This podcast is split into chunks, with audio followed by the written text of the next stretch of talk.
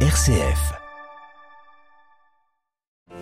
8h30 à Rome, minuit 30 à Edmonton, le pape François est arrivé il y a quelques heures à 11h heure locale au Canada pour son 37e voyage apostolique. Première journée ce lundi d'un pèlerinage pénitentiel auprès des populations autochtones martyrisées par le passé, euh, dont le processus de guérison est délicat et complexe. Nous faisons le point dans quelques secondes avec notre envoyé spécial sur place, mais aussi avec le président des évêques canadiens. Rendez-vous en fin de journal pour écouter Monseigneur Poisson. Après Edmonton dans l'ouest canadien, nous descendrons à Rio de Janeiro. Hier au Brésil, le président Jair Bolsonaro a officiellement présenté sa candidature à sa réélection en vue de la présidentielle d'octobre. Un climat autrement plus tendu et difficile que lors de sa première campagne. En Ukraine, un week-end marqué par des frappes russes sur le port d'Odessa en mer Noire, port crucial pour la sécurité alimentaire mondiale. De lui partent les exportations de céréales. Nous irons à Moscou. Radio Vatican, le journal Delphine Allaire. Bonjour, le pape François est arrivé au Canada, au cœur de la province de l'Alberta, depuis plusieurs heures. Il entame aujourd'hui la première journée de son 35, 37e voyage apostolique, un pèlerinage pénitentiel axé sur la réconciliation et difficile guérison des peuples autochtones, premiers occupants du vaste territoire canadien, bien avant l'arrivée des Européens. Une visite historique donc du pape cette semaine qui va visiter des communautés encore traumatisées des méfaits du passé, commis par l'État mais soutenus par les l'église de l'époque. Sans plus attendre, en direct d'Edmonton, le plus grand centre urbain d'autochtones du Canada, rejoignons de suite Marine Henriot, notre envoyée spéciale. Bonjour Marine. Bonjour Delphine. Ce 37e voyage apostolique du Saint-Père hors d'Italie apparaît très délicat et hautement sensible. Pourquoi? Oui, parce que le pape se rend donc sur des terres qui sont martyrisées, traumatisées, des terres qui ont été volées aux personnes autochtones par le gouvernement canadien au 19e siècle quand fut mis en place la loi sur les Indiens, une loi pour, euh, je cite, tuer l'Indien au sein de l'enfant. Alors dans l'Alberta, par exemple, les Premières Nations, les Métis et les Inuits ont été chassés de leur territoire pour être parqués dans des réserves. 138 réserves au total pour les autochtones, soit 1% de la superficie totale. Alors ce ne sont pas tant les mots du pape François qui vont être importants cette semaine, mais le fait même qu'il soit là chez les autochtones. Elder Ferni Marty est l'aîné de l'église du Sacré-Cœur des Premières Nations, où se rend ce matin François. Il est autochtone et catholique et nous explique cette symbolique. We see that this city of Edmonton sits on stolen land, you know, from the river south. La ville d'Edmonton est construite sur des terres volées. Depuis la rivière du Sud, 44 miles carrés des Premières Nations Papachas dont je suis membre. C'est important que cela soit publiquement reconnu. Il fallait que le pape vienne sur ces terres, car c'est là qu'ont eu lieu toutes ces atrocités.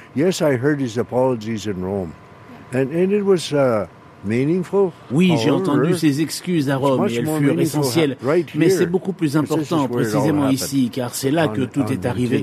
Faire ses excuses sur les terres autochtones, c'est beaucoup plus touchant, important. Pour moi, en tant que personne autochtone, c'est cela que ça veut dire. C'est réjouissant.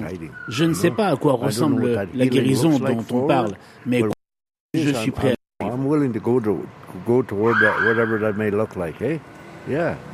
De cette guérison si importante, il sera question toute la première journée du pape ce lundi marine. Oui, il se rendra à l'ancien pensionnat d'Herminskin à Masquatis. C'est à une kilomètre d'Edmonton. Et là, le pape rencontrera des Premières Nations, des Métis et des Inuits passés par ces établissements. Herminskin est 39 du Canada, ouvert de 1800 à 1996 pour le dernier. Des établissements gérés, vous le savez, avec la complicité de l'Église pour assimiler les autochtones à la culture canadienne. Des lieux où beaucoup de personnes furent maltraitées, violées. Près de 5000 enfants n'en sont jamais ressortis. Et donc c'est sur ce lieu rempli de fantômes François s'adresse aux vivants.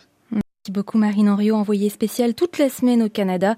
À savoir que les deux discours aujourd'hui Vatican News et la chaîne YouTube Vatican News avec commentaires en français. Toutes les informations pratiques sur les lieux et horaires détaillés sur notre site. Le Saint-Père qui, pour rejoindre le Canada hier, est resté 10 heures à bord de l'avion, on a a eu quelques mots pour les personnes la mémoire des racines, des traditions, des habitudes, a-t-il relevé en cette journée qui leur était spécialement dédiée sur son initiative. Dans l'actualité internationale, ce lundi, on reste aux Amériques dans un autre grand pays à tradition autochtone, le Brésil, où la campagne pour l'élection présidentielle du mois d'octobre a débuté. Hier, c'est Jair Bolsonaro qui s'est officiellement lancé dans cette course depuis Rio de Janeiro. Des mois de campagne électorale qui s'annoncent difficiles et particulièrement tendus. Alors hier, il a déroulé ses classiques devant une foule conquise. À Rio, Jean-Mathieu Albertini. Le petit stade où a eu lieu l'événement n'était pas rempli à ras-bord, mais la ferveur était palpable, le ton était conquérant, mais pour autant Jair Bolsonaro est pour le moment en difficulté dans les sondages. Il ne parvient pas à rattraper Lula, son principal adversaire, et c'est aussi pour cela qu'il évoque régulièrement la possibilité de fraude lors des élections à venir. Cette fois-ci, il a évité le sujet après les tempêtes provoquées par de récentes déclarations sur ce thème, mais il est loin de s'être assagi.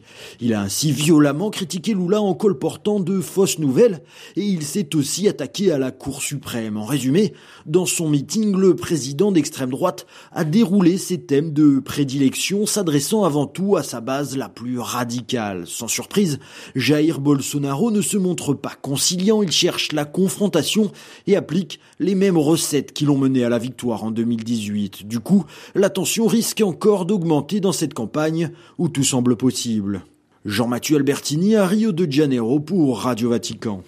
Le Chili aussi est en pleine campagne électorale, mais pour un référendum constitutionnel qui aura lieu le 4 septembre. Ce week-end, l'épiscopat chilien a d'ailleurs publié un guide de discernement à l'attention des votants, mettant en garde contre certains points proposés dans la nouvelle constitution relatifs à la bioéthique, la famille ou encore l'éducation. Emmanuel Macron commence une tournée africaine ce lundi. Le président français se rend jusqu'au 28 juillet au Cameroun, au Bénin et en Guinée-Bissau. Une première dans ces trois pays de sa, depuis depuis sa première élection en 2017.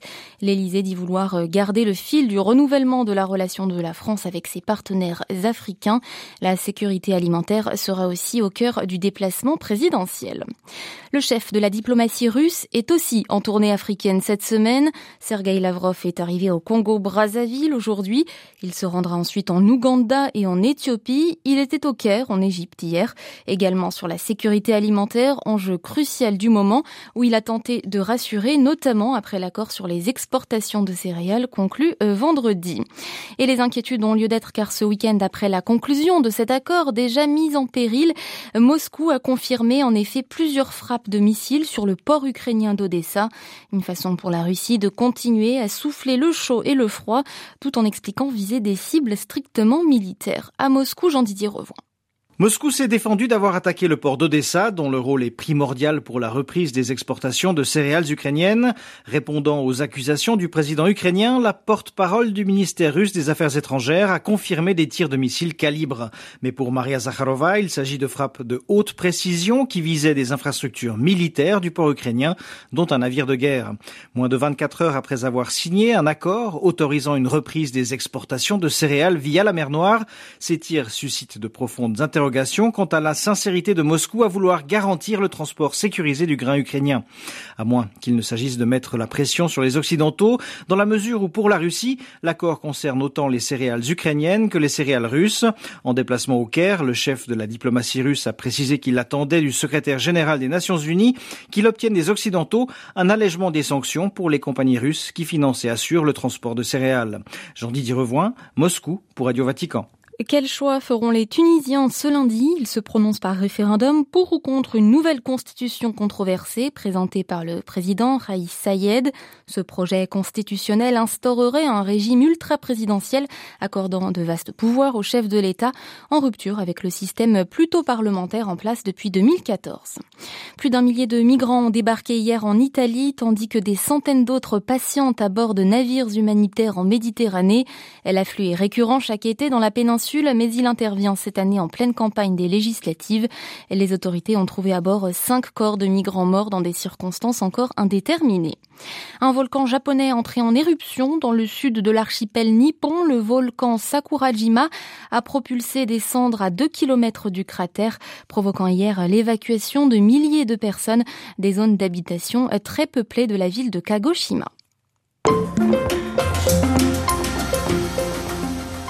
Un pèlerinage pénitentiel, c'est donc ainsi que le pape François décrit son 37e voyage pontifical au Canada, un voyage à la rencontre des différentes communautés autochtones traumatisées par des décennies d'assimilation, d'acculturation et de discrimination.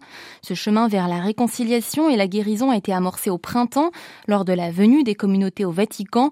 Le pape s'était alors excusé auprès des peuples autochtones pour le rôle des membres de l'Église dans la gestion des pensionnats autochtones entre 1874 et 19 1996. Monseigneur Raymond Poisson est évêque de Saint-Jérôme-Mont-Laurier et président de la conférence épiscopale canadienne. Il revient sur les relations aujourd'hui entre l'Église et les autochtones et sur les enjeux du voyage.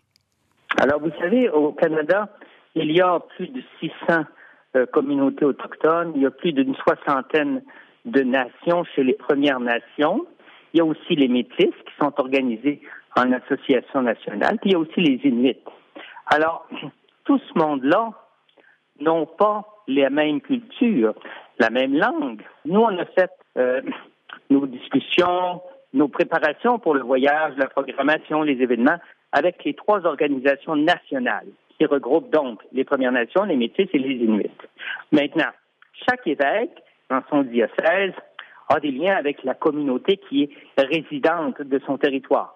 Certains diocèses dans l'Ouest canadien ont plusieurs communautés autochtones ont une concentration de résidents autochtones très poussée, très marquée.